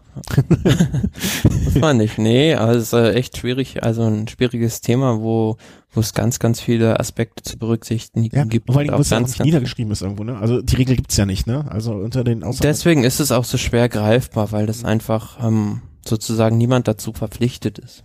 Ja, ja. Okay, wie ging's weiter? Also unten, äh, ähm, es fuhr dann, ähm, äh, ich kann ihn ja nicht aussprechen, äh, äh, Warenbagie. Genau. Äh, der fuhr noch weg. so ein bisschen vor der Gruppe vorne weg. Mhm. Ja, aber in dem unteren Teil der Abfahrt, also Chris Froome, der hat da so ein bisschen ähm, den Bremsklotz gespielt zunächst und dann hat aber Romain Bardet, ganz unbeeindruckt von diesem schweren Unfall, ähm, ist dann vorbeigefahren und hat da so 20 Sekunden rausgeholt auf die anderen Favoriten mit seinen Abfahrtskünsten. Ja, und unten hat er ihn dann ähm, am Fuße, ähm, ja, am Ende der Abfahrt hat er dann Bagie aufgefahren, den auch abgehängt. Ja, und dann kam es zur sage jetzt mal, dritten großen Polemik dieser Etappe, nämlich dass ähm, zum einen die, ähm, die Astana-Mannschaft Chris Froome geholfen hat, ja. Jagd auf Roman Bardet zu machen und zum anderen gab es dann noch diesen Zwischenfall, ähm, dass die Schaltung bei Rigoberto Uran kaputt war mhm. und der nu wohl nur ähm, hinten auf dem großen Ring und vorne entweder ähm, auf der kleinen Scheibe oder auf der ganz großen Mühle fahren konnte. Genau. Und was ich gelesen habe oder gehört habe wiederum, ähm, er hatte ein Problem, konnte nicht mehr schalten und hat dann zu dem, also wenn diese Geschichte stimmt, äh, finde ich einen ganz äh, sehr großartigen Zug. Er hat dann zu dem Mavic-Mechaniker gesagt, dann leg's aufs Elver. also genau. Ich weiß nicht, ob die Geschichte stimmt oder nicht, aber ich finde sie so schön, dass ich möchte, dass sie stimmt. Ne? Also er hat dann gesagt, so, dann aufs Ganze, wahrscheinlich mit dem Gedanken, okay, wenn ich irgendwo hoch muss, dann nehme ich jetzt dann hatte die, die 3911 und genau. alles andere muss ich dann halt irgendwie die 5311 um die Ecke kriegen. Ne? Aber was ich mich immer frage, also bei diesen Mavic-Mechanikern, mhm. da muss ja theoretisch noch jemand also auf dem ähm, linken Beifahrersitz hinten sitzen und diesen Mechaniker an den Füßen festhalten, damit er nicht aus dem Auto fällt. Oder, ähm, das war mein erster Gedanke, also ich habe da schon mal länger drüber nachgedacht, wie die das machen. Ähm, das ist es. Oder die haben irgendwie so eine Form von besonderen Gurt. Ja. Weil äh, ich kann mir andererseits nicht vorstellen, dass die so viel, also die fahren ja, ich kann mir nicht vorstellen, dass die zu viert in dem Auto sitzen. Ne? Und ähm, du müsstest ja auch zwei Mechaniker haben, die gleich gut sind, weil manchmal muss der ja auch auf der anderen Seite arbeiten. Ne? Weißt du, wie ich ja, meine? Kommt der, er kommt eher selten vor, dass links irgendwie einer ähm, anhält. Ja, aber wenn, ja, okay, aber ja, lass ich gelten. Nee, ich glaube eher, das ist so ein Gurtsystem oder einfach, der ist sehr tollkühn.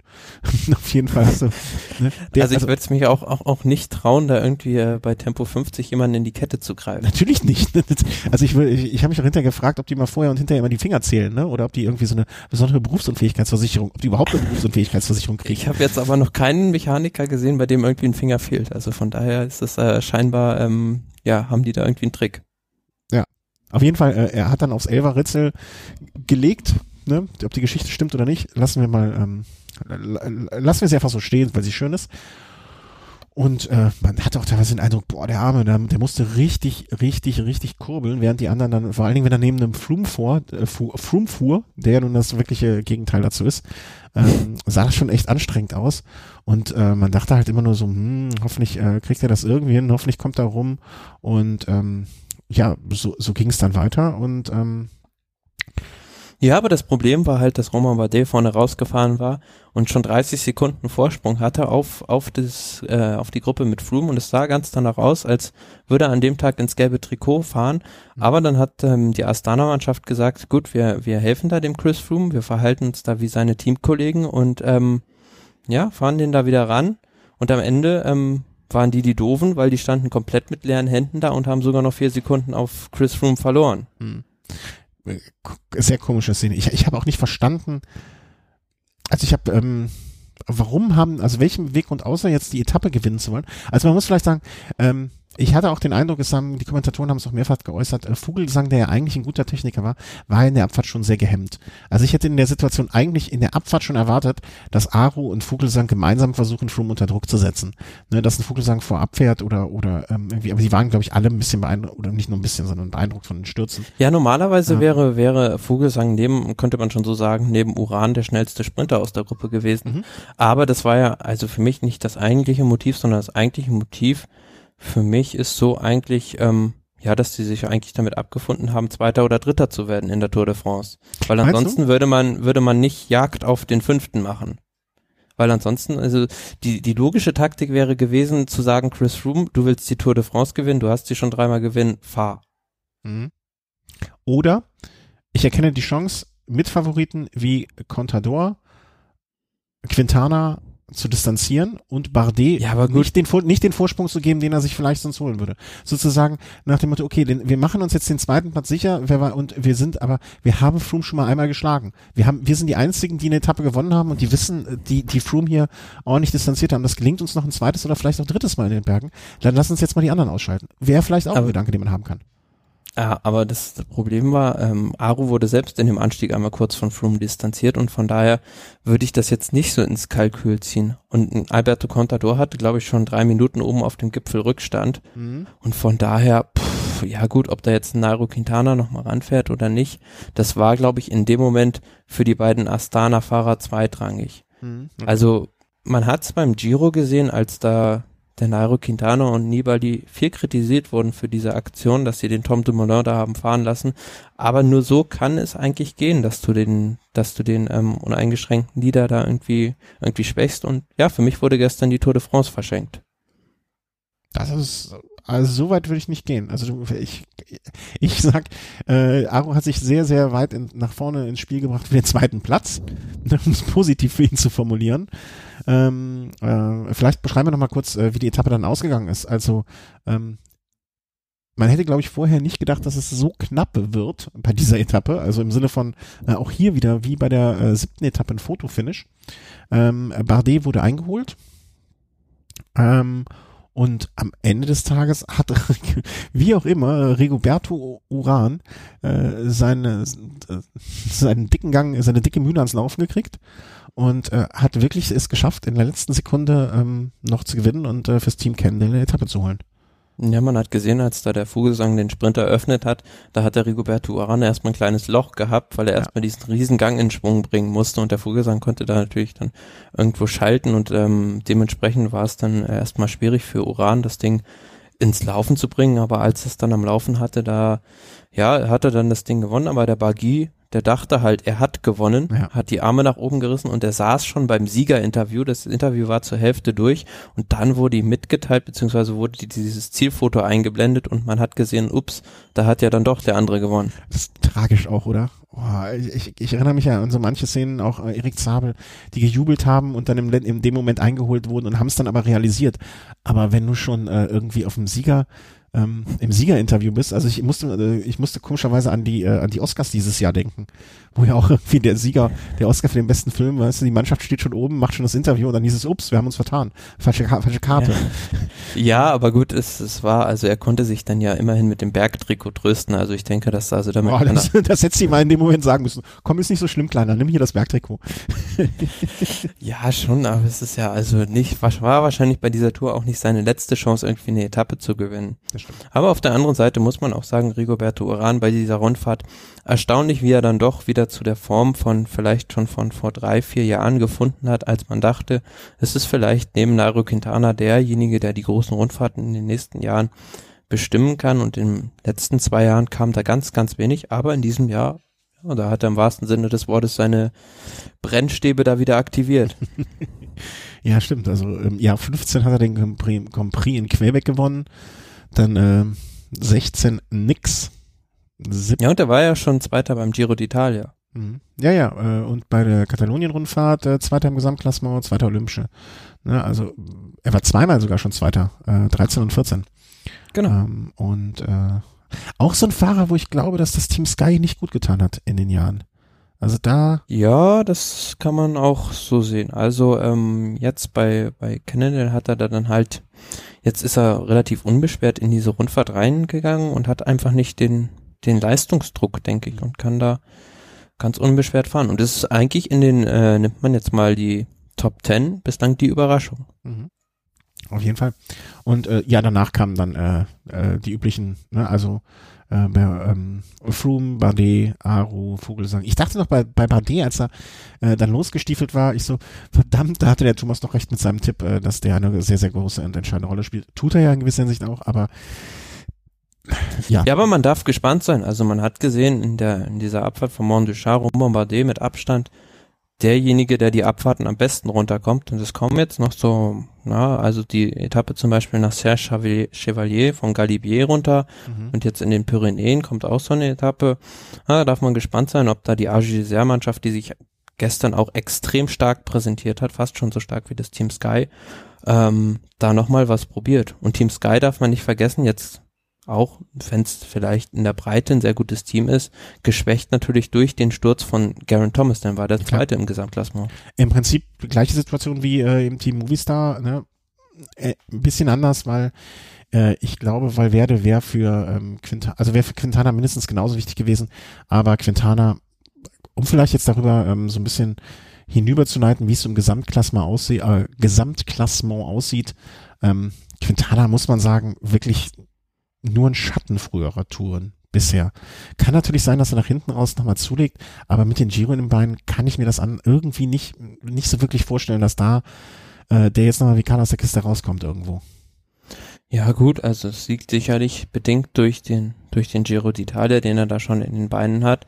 Aber was für mich ein bisschen überraschend war bei dieser ersten Attacke von Fabio Aro, als da der Froome ähm, den Materialwagen gerufen hat, ist er da recht locker mitgefahren und hatte dann mitten im Anstieg plötzlich, plötzlich Probleme und ist da in eine Krise gefahren. Mhm.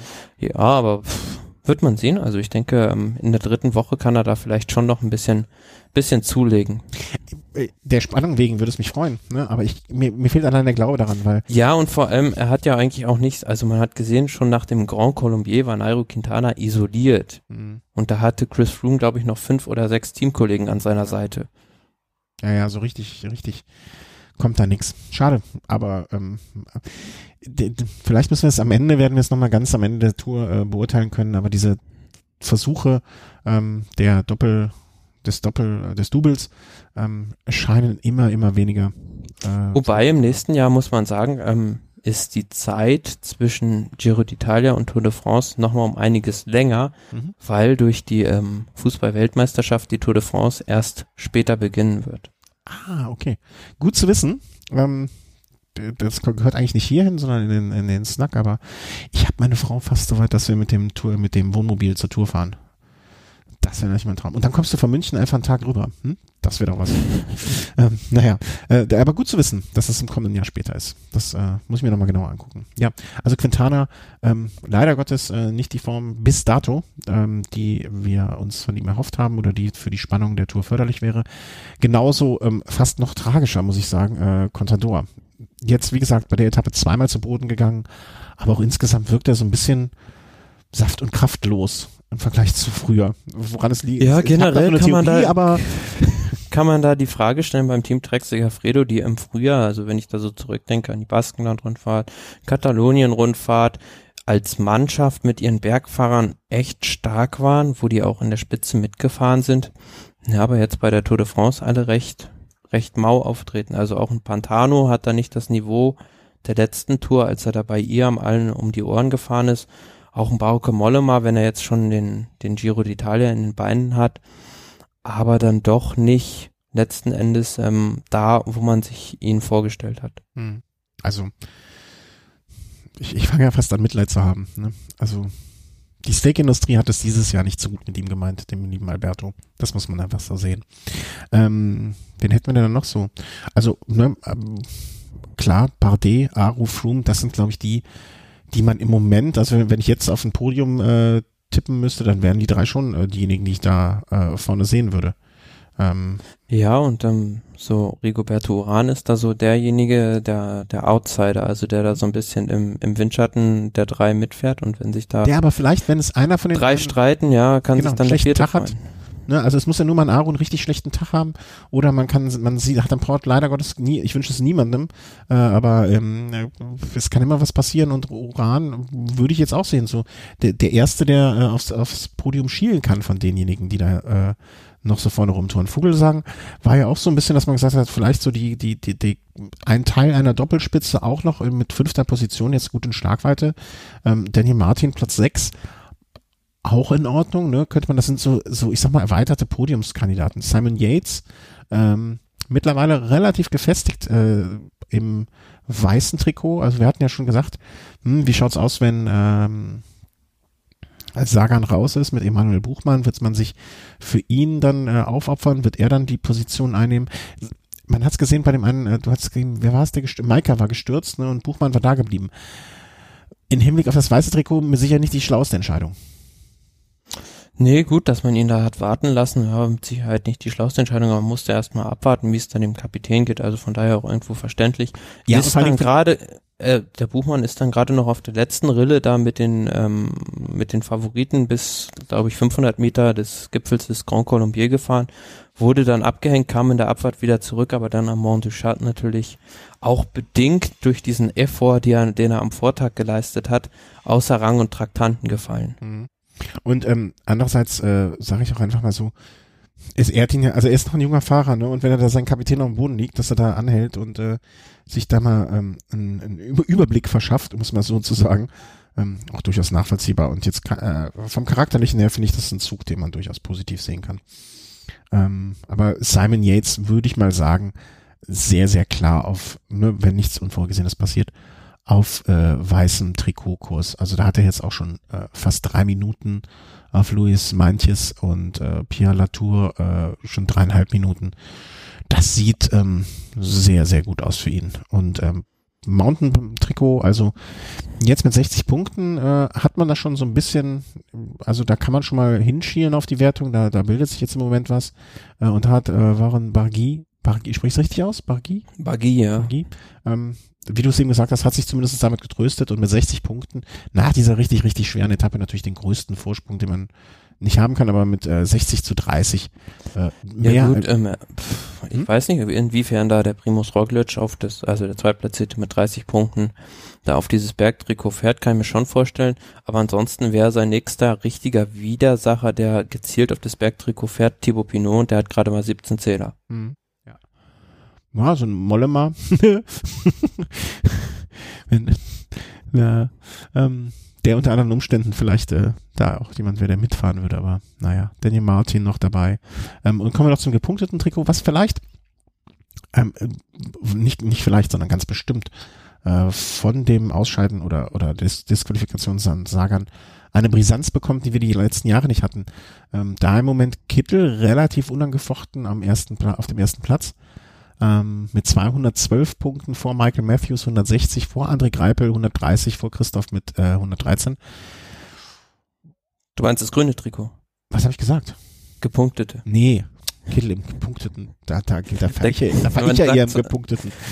Man sagt zwar das gepunkt, also das, ähm, das, wie soll man sagen, das Punkte-Trikot, aber nicht äh, gepunktet. Ja. Genau. Äh, Im grünen Trikot, ähm, Marcel Kittel äh, hat auch einen schönen Tag im, im grünen Trikot gestern, ne, hat Bilder hinten gesehen.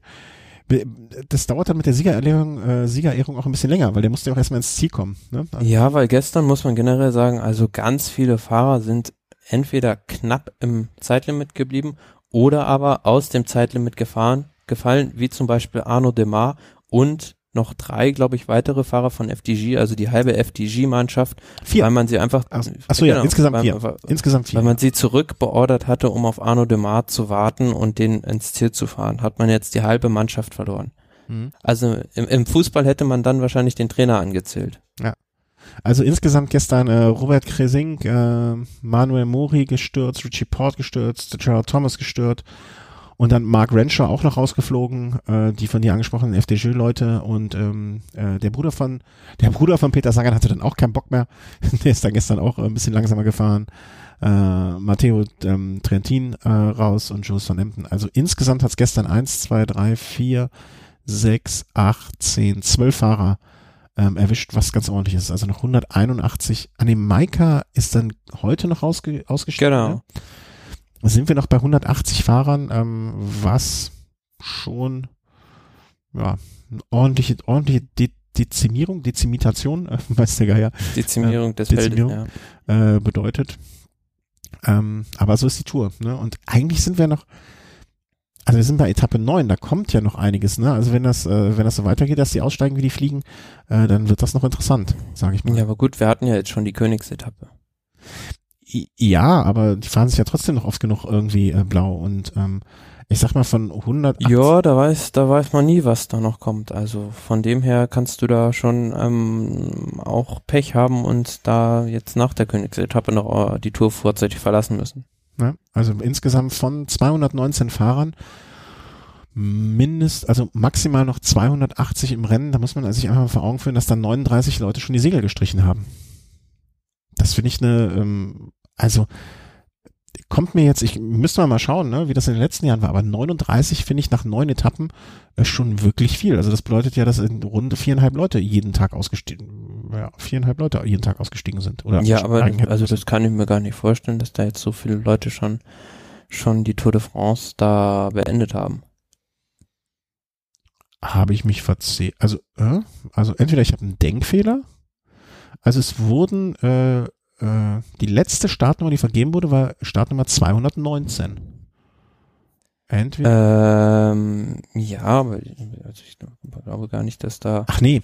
Ah, ich habe den Denkfehler. Wie dumm von mir. Es gibt ja nicht die Startnummer 200 und auch nicht die 190. Also man Nein, du musst ja immer pro Mannschaft Ja, ja. einen also sozusagen abziehen. Also ich 3, glaube, 6, 100 12, 15, 18. 198 Fahrer sind es doch, die gestartet sind. Ah ja, oder? okay. Ja, dann sind es 17. Okay, das kam mir auch gerade hoch vor, aber naja, da habe ich mich, habe ich mich mal selber ausgetrickst. Ja, aber immer noch, immerhin finde ich das noch eine hohe Zahl. Müsste man mal vergleichen. Also das wir, hatten wir, glaube ich, im letzten oder vorletzten Jahr, weiß ich noch, dass ich darüber, dass wir darüber gesprochen haben, dass erstaunlich wenige ausgestiegen sind, was bei irgendeiner Rundfahrt. Genau. Dieses Jahr dann halt mal ein paar mehr. Ähm, mal gucken, wie sich das so weiterentwickelt. Apropos, wie es sich weiterentwickelt, wie geht's denn die nächsten Tage weiter? Wir haben ähm, vorab gesagt, wir werden, ähm, es gibt zwei Möglichkeiten jetzt für uns Aufnahme, äh, technisch. Ähm, es passiert viel und nach den äh, letzten Tagen und, und, und, und Etappen zu urteilen, kann das durchaus sein. Ähm, dann würden wir am kommenden Donnerstag eine Sendung machen. Wenn weniger passiert, dann am kommenden Sonntag. Also die Donnerstagsfolge wird sozusagen eingeschoben, äh, wenn ordentlich Action ist. Ähm, und dafür würde ich sagen, gucken wir mal so ein bisschen mal, äh, was jetzt ansteht an Etappen. Ja, gut, morgen haben wir eigentlich ähm, so eine klassische Sprinter-Etappe nach Bergerac, nach dem langen Transfer. Also die Mannschaften sind jetzt da in zwei Flugzeuge äh, gestiegen und ähm, da haben den Transfer zum Ruhetag vollbracht und wir haben da jetzt den Ruhetag abgehalten. Ja, und dann, ähm, Ich denke mir Tag bei sowas, Entschuldigung, ich denke mir bei sowas immer, ähm, gi- gibt ja noch diesen relativ berühmten Film von der, was war es, neuseeländischen oder irgendwas südamerikanischen äh, Footballmannschaft, die abgestürzt ist. Stell dir mal vor, da fliegt jetzt, da, da, da stürzt jetzt so ein Flieger ab. Also nicht, also, stell dir das mal vor. Ob so ein Team, äh, ob die Teams äh, alle immer in einem, ob die sich trennen. Weißt du, ob die eine Hälfte in dem einen Flieger und die andere Hälfte in dem anderen Flieger, damit wenn es abstürzt, so zumindest eine Hälfte durchkommt? Ja, weiß ich nicht. Also nein, glaube ich nicht, dass die, dass die an solche Eventualitäten da denken. Ich hoffe es nicht. Aber es ist vielleicht auch nur etwas, was in meinem Krankenkopf vorgeht. Ähm, genau, also morgen äh, wird es mit an Sicherheit grenzender Wahrscheinlichkeit dann nach dem Ruhetag von, also du hast mich am Anfang schon ähm, äh, darauf hingewiesen, es geht jetzt nah, äh, Richtung Pyrenäen sozusagen, ne? Also so, so klassisch wird langsam aber sicher Pau ange, ähm, Po. Po, ich sage immer Pau, kann ich mir nicht, kann ich mir nicht merken, äh, wird angesteuert und das ähm, mit jetzt einer Etappe nach äh, Das hat immer irgendwas mit Bergen zu tun und den Pyrenäen. das Pau. Ja. Mhm. Ja, ja. Äh, ich, bei Pau muss ich immer dran denken an die äh, äh, Etappe von 2003, als ähm, Vinokurov gewonnen hat und Jörg Jaksche bei, wer war es, Machebo? Ma, da, ma, ma, helf mir doch. Hm? Der, der Sturz. Bil- Wo- Beloki, aber das Beloki. war in den Alpen. Echt? Das war in Gap. Gap, Gap und Pau, das sind doch die zwei Namen mit drei Buchstaben, wo ein A in der Mitte ist. Deswegen verwechsel ich das. okay. Gap. Ja. Ja, genau, es war Gap, nicht Pau. Mein Gott, ey. Ach, heute sammle ich aber hier nicht viele Pluspunkte bei den Hörern mit Wissen, das muss ich zugeben. Aber immerhin wusste ich noch. Und Jörg Jaksche kniete bei ihm, das wusste ich auch noch. Aber mehr auch nicht mehr. Scha schaut Ja, mal und wieder Armstrong ist durch die Wiese gefahren. Genau. Schaut mal wieder Höllentour, äh, dann wisst ihr sowas auch. Dann wisst ihr, dass es Gap war und nicht Pau. Ähm, Po, Entschuldigung, Po. Also morgen Sprintankunft in Bergerac. Ähm, ich tippe morgen einfach mal auf Greipel, weil ich es ihm so sehr wünschen würde. Muss ich, kann ich jetzt eigentlich direkt live, bevor ich es morgen vergesse, äh, in meinem Tippspiel tippen. Äh, wen hast du morgen auf der auf, der- auf der Liste? Äh, Demar Ja, ist ja jetzt der- raus, ne? Also Einen, einen der Sprinter, ja. Also ist schwierig auszurechnen jetzt. Ich glaube nicht, dass da der, der Marcel Kittel wird sich ja auch schon ein paar, paar Kräfte ver, vergeudet haben und vergessen wir nicht. Mit Matteo Trentin ist jetzt ein wichtiger Sprinthelfer auch noch, nie- auch noch ausgeschieden, beziehungsweise ist aus der Karenzzeit gefallen. Mhm. Ja, und ist dann die Frage, inwiefern das Team bei den Klassementsambitionen von Daniel Martin da noch ähm, Jagd machen kann auf etwaige Ausreißer. Mhm. Also ich glaube schon, dass sich da noch genügend ähm, Sprinterteams finden, ähm, um da, da die Ausreißer zurückzuholen. Also ich kann mir auch vorstellen, nachdem ähm, Alberto Contador eigentlich in der Gesamtwertung keine Rolle mehr spielt, dass da auch vielleicht ein John Degenkolb gewisse Ambitionen anmeldet, da auch vielleicht mal auf einen Etappensieg zu spekulieren. Mhm. Ja. Okay. Also der, die, die Personalie Degenkolb wäre mir jetzt nicht so in den Sinn gekommen, dafür erschien es mir dann doch zu sehr äh, ganz eben ehrlich, aber Ja gut, es ist halt ein, ist, es ist halt ein Flachsprint, also von daher ähm, kann man da schon wieder auf Marcel Kittel eigentlich nach den bisherigen Ergebnissen tippen, aber wie gesagt, ich denke, das wird dann ein ziemlich chaotischer Sprint, wenn es einen Sprint gibt und ähm, ja, ziemlich eng auch, nicht mehr so eindeutig wie bei den letzten Malen. Mhm. Okay. Also du sagst Degenkolb mal, ich sag Greipel.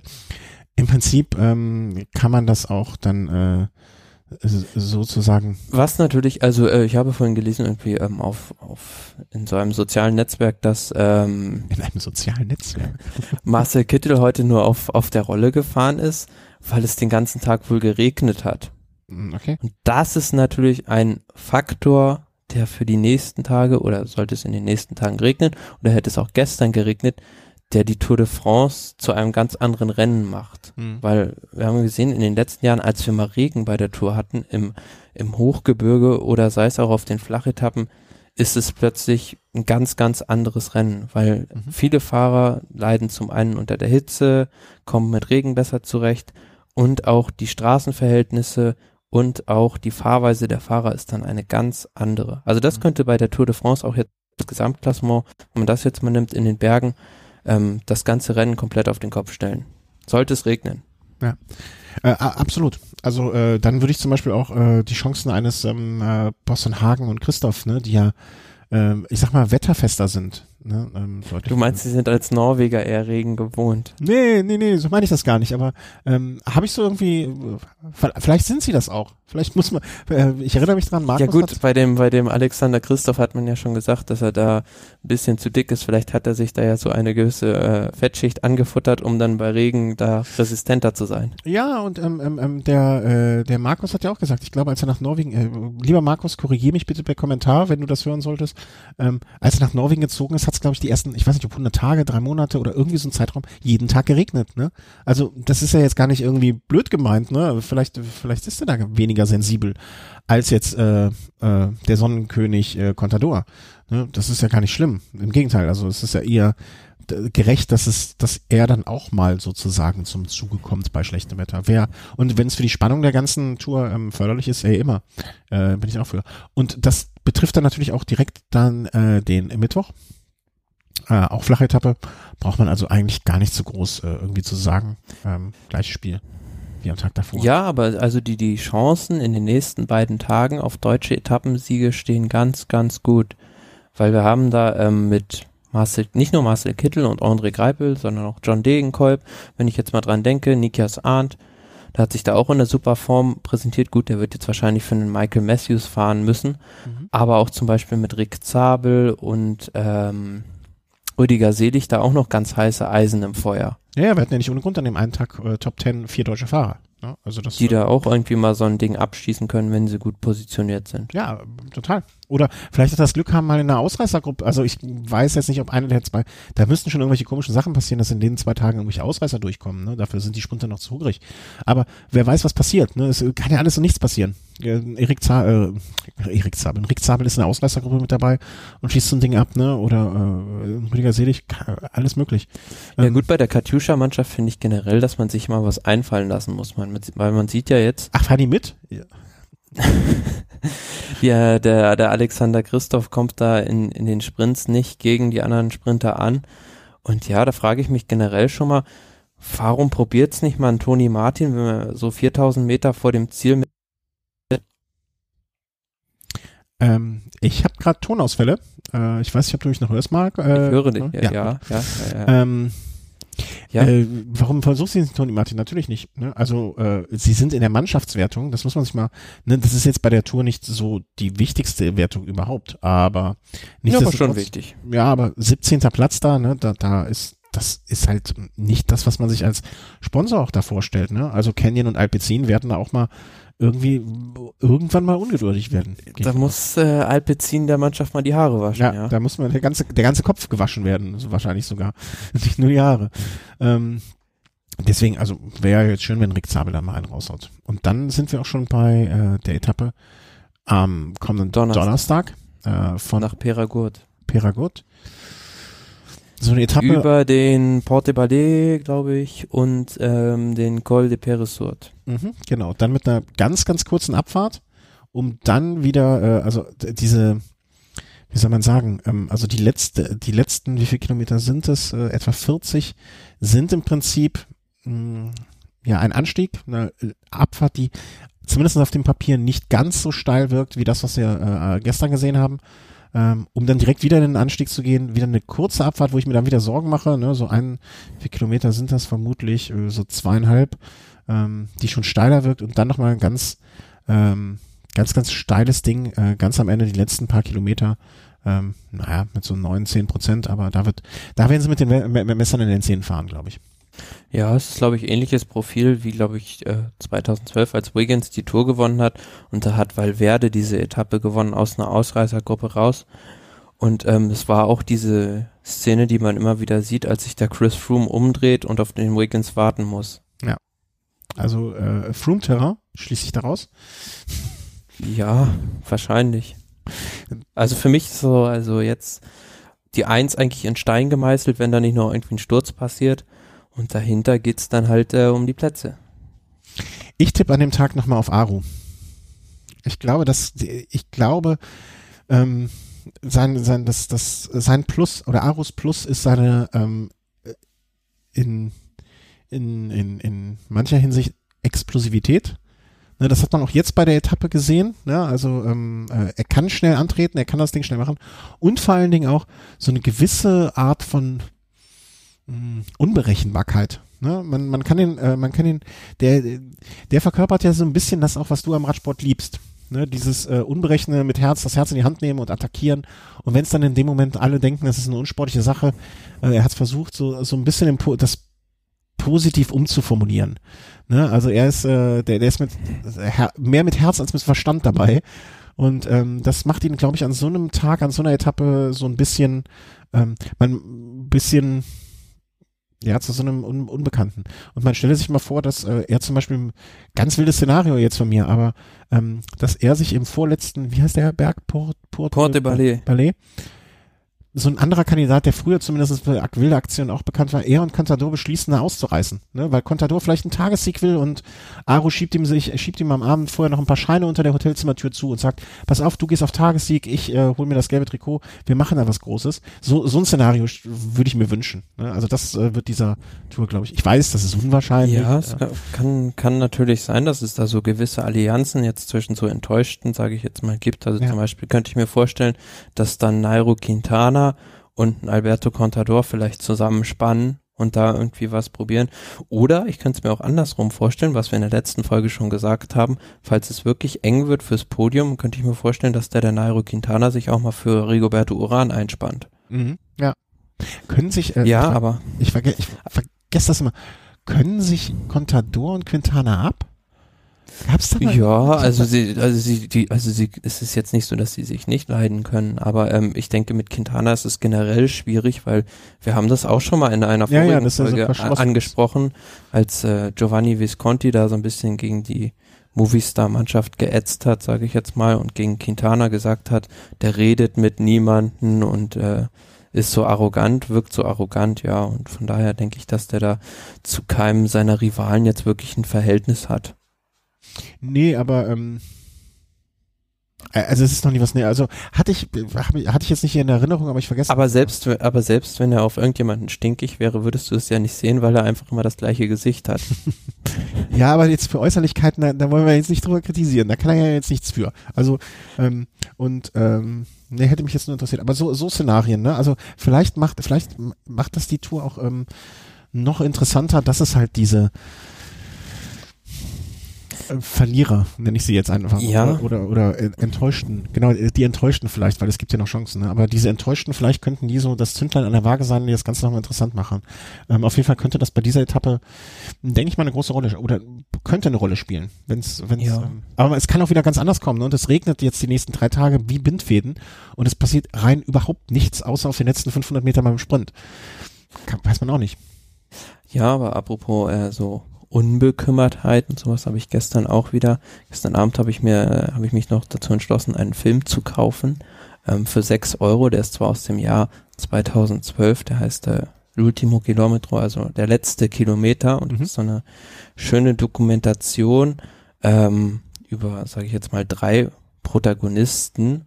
Einmal über Didi Senft, dann über Ignazio Moser, über diese ganze Moser-Dynastie mhm. Und über ähm, Gianni Mura. Mhm. Das ist so ein äh, Radsportjournalist aus Italien, der ähm, seine Berichte immer noch auf einer ähm, Litera Trentadue schreibt, ja. also auf so einer auf seiner Schreibmaschine. Und der ähm, hat da ganz interessante Sachen erzählt, wie das also früher gewesen ist, dass die Mannschaften auch, ähm, jetzt sage ich mal, nicht von der Teamstärke in der Tour, aber rein von der Teamstärke übers ganze Jahr gesehen waren. Viel kleiner zum Beispiel und dass du halt als Fahrer da nicht die Möglichkeit hattest, dich auf die, auf die Tour de France alleine zu fokussieren, sondern du musstest einfach alles fahren, weil die Mannschaft nicht alles hatte, äh, nicht so viele Fahrer hatte und du hattest auch zum Beispiel die Möglichkeit damals noch direkt mit den Fahrern zu, zu sprechen. Heute verziehen die sich dann nach der Etappe in ihren, weiß ich nicht, in ihren Bus oder in ihren Wohnwagen, wie wir das auch schon gesehen haben und äh, sind dann vielleicht nur auf der Pressekonferenz zu sprechen. Also es war ganz interessant, das kann man sich auch mal anschauen. Äh, wenn du so freundlich bist, mir den Link bitte dann in den, äh, in die, in der, dass wir es darunter verlinken können einfach. Ne, dann Klar. können die Hörer äh, das wird ja mit Sicherheit den einen oder anderen interessieren, äh, den können wir es da verlinken. Äh, ich habe übrigens gerade während der Sendung live noch eine Meldung bekommen, ähm, es soll morgen nicht regnen. Ähm, Sehr gut, ja. Habe ich gerade von jemandem, der zumindestens dort irgendwo vor Ort sein soll, wenn ich das richtig verstanden habe, mitbekommen. Ähm, das auch als Anspielung auf das Rollentraining von Marcel Kittel heute nur. Also morgen kann es zur Sache gehen. Super. Äh, wer gewinnt es am äh, Donnerstag? Hast du einen Tipp? Ich habe Aru schon gesagt. Ich meine, das ist jetzt natürlich, es, es wird nicht leicht, das, ne, aber man muss sich auch mal aus dem Fenster lehnen. Ich tippe, ich tippe mal auf eine Ausreißergruppe, mhm. also die sich früh irgendwie im Rennen absetzt. Mhm. Ja, mit einem mit einem guten ba Bergfahrer und ähm, warum nicht wieder Lilian Calmejean. Mhm, okay. Ja. ja. Klar, er geht jetzt auf Bergtrikot und wenn ich an solchen Tagen wandere, will er sich sichern. Nicht der schlechteste Tipp. Ähm, wir sind gespannt. Und ähm, wenn ihr uns wieder am Donnerstag hören möchtet, äh, dann äh, drückt uns allen die Daumen, dass wir in den nächsten drei Tagen ähm, äh, großartigen Sport sehen. Wenn es nur so la la la durch die Gegend geht, dann äh, nehmen wir uns den Donnerstagabend frei und äh, machen erst am Sonntag wieder eine Sendung. Ähm, das entscheiden wir spontan und da seid ihr uns leider Gottes ausgeliefert oder Gott sei Dank. Ähm, Thomas, ich wünsche dir weiterhin bis dahin eine schöne Tour. Ganz viel Spaß, ähm, dass du es verfolgen kannst und äh, dann äh, dass wir uns entweder am Donnerstag oder am Sonntag sprechen. Und wünsche es allen Hörern auch. Ähm, danke, wie immer bedanke ich mich für alle Patreon-Spender, für alle äh, PayPal-Spender, für alle Menschen, die uns mit einer kleinen Banküberweisung spenden, mit allen insbesondere den Amazon-Bestellungen, Unterstützern. Ne, das kostet euch nichts, aber bringt uns etwas. Ähm, und äh, so equipmentmäßig, äh, ich glaube, man mittlerweile hat man es auch mitbekommen, dass wir da aufrüsten, aufrüsten konnten. Ne, das, äh, der, unser Hörer Björn hat ja kritisiert, dass der Thomas nicht so gut klingt, das haben wir abstellen können und so können wir uns in der Hinsicht auch verbessern und ähm, es durch Erfolg jagen und und und und. Aber das wisst ihr alles schon, das sage ich ja jedes Mal. Nichtsdestotrotz, danke, danke, danke. Und dir, Thomas, noch einen schönen Abend. Ebenso. Tschüss. Tschüss.